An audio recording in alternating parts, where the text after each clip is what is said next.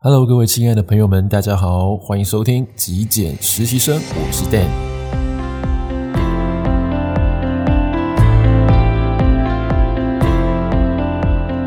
今天是这个频道的第一集的录播。那顾名思义，极简实习生就是要来跟大家聊聊有关极简生活、极简主义、断舍离的生活风格。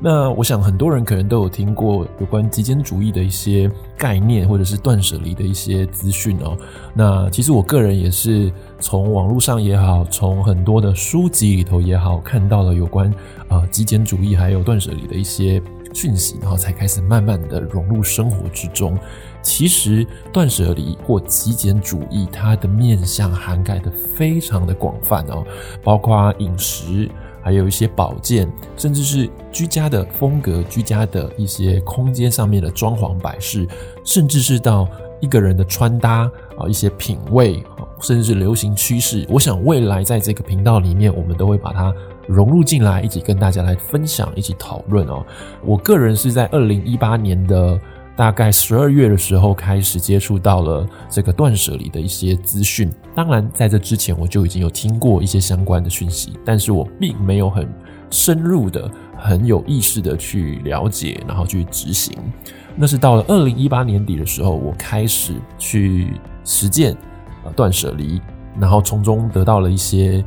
反馈好处，所以才会呃有今天这样子的节目可以来跟大家做一些分享哦。那二零一八年底一直到今天二零二零年初，其实整整一年多过去了。呃，这一年其实说真的，进入断舍离的这个生活啊，反反复复，因为呃，你说一下的习惯要改变呢，并不是这么的容易哦，但。也是这样坚持一年下来了，呃，我想成果有在慢慢的成长之中哦，所以我个人自己是还蛮啊蛮开心我自己这样子的改变，也想把这样子的一个改变的过程呢，透过播客的方式跟大家做分享，提供大家一些想法，提供大家一些呃概念哦，也许你正在这个断舍离的道途上面，或者是你曾经啊、有听过但没有真的做过，我把这个实际实践的方法呢，还有实践的这个过程呢，啊、透过播客跟大家做个分享。我个人其实是在二零一八年的时候啊，看到了所谓的三下英子他的《断舍离》这本书，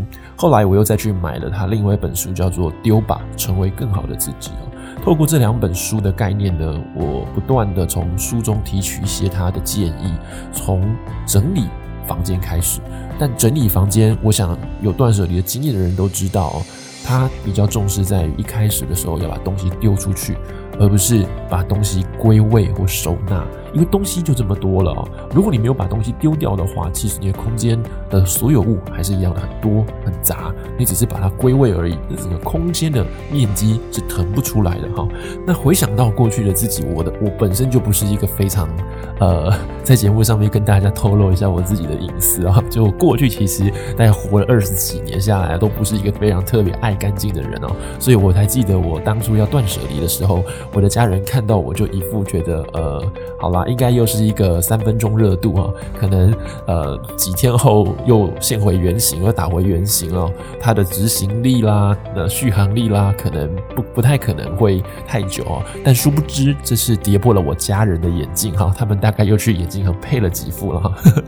就是我后来在断舍离这个过程中，确确实实进行了两个半月。那两个半月的过程中，除了我的房间整个大大的去呃清除掉很多的这个杂物以外呢，我也把我的房间的这个油漆呢全部换新，自己刷过一次哦，所以是彻彻底底的颠覆了我家人过去对我的看法。我过去是什么样子的一个人啊？跟大家叙述一下好了。我的床上会有一堆穿过一次的衣服，然后叠着一个像小山丘一样。晚上要睡觉的时候呢，会把这个衣服挪到椅子上。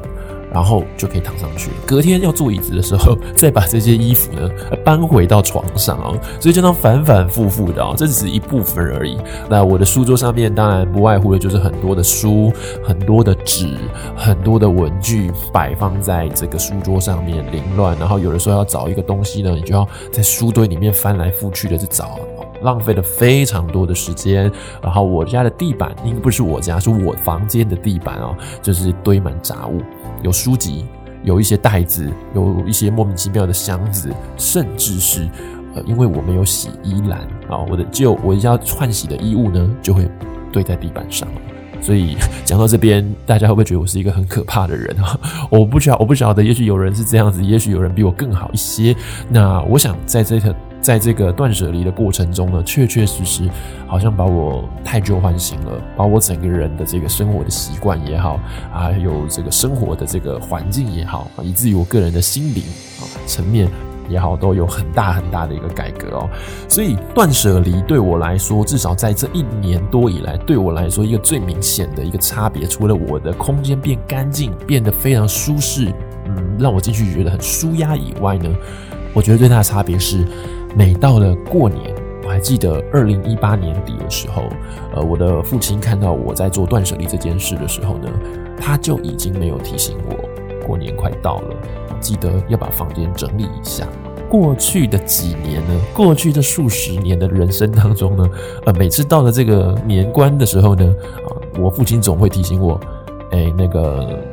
过年快到了，记得要整理房间哦。那从二零一八年底再也没听过哦，更不用说了。今年二零一九年，我父亲也不过是淡淡的告诉我一句说：“OK，垃圾车收垃圾到什么时候？那记得在这之前把东西清出来就好。”所以已经没有那种所谓要提醒我断舍离或者提醒我整理房间的这样的的一件事情哦。所以我觉得蛮有趣的哦，自己想起来就是在我的生活中也有一些很微妙的改变哦，特别是我家人对我的。态度上面啊，所以我的房间再也没有乱过了。我想断舍离，它应该要被内化为你自己的生活的一种风格、一种生活的态度或方式，在生活的方方面面里头呢，去展现出断舍离或者是极简主义对于你个人生活上面的一种品质上面的提升哦，它这样才会对你有呃很深刻的一种帮助，也可以为你带来一些成长。接着下来，我想要跟大家简单的在这个第一集的节目分享一下断舍离究竟会带来什么样的好处？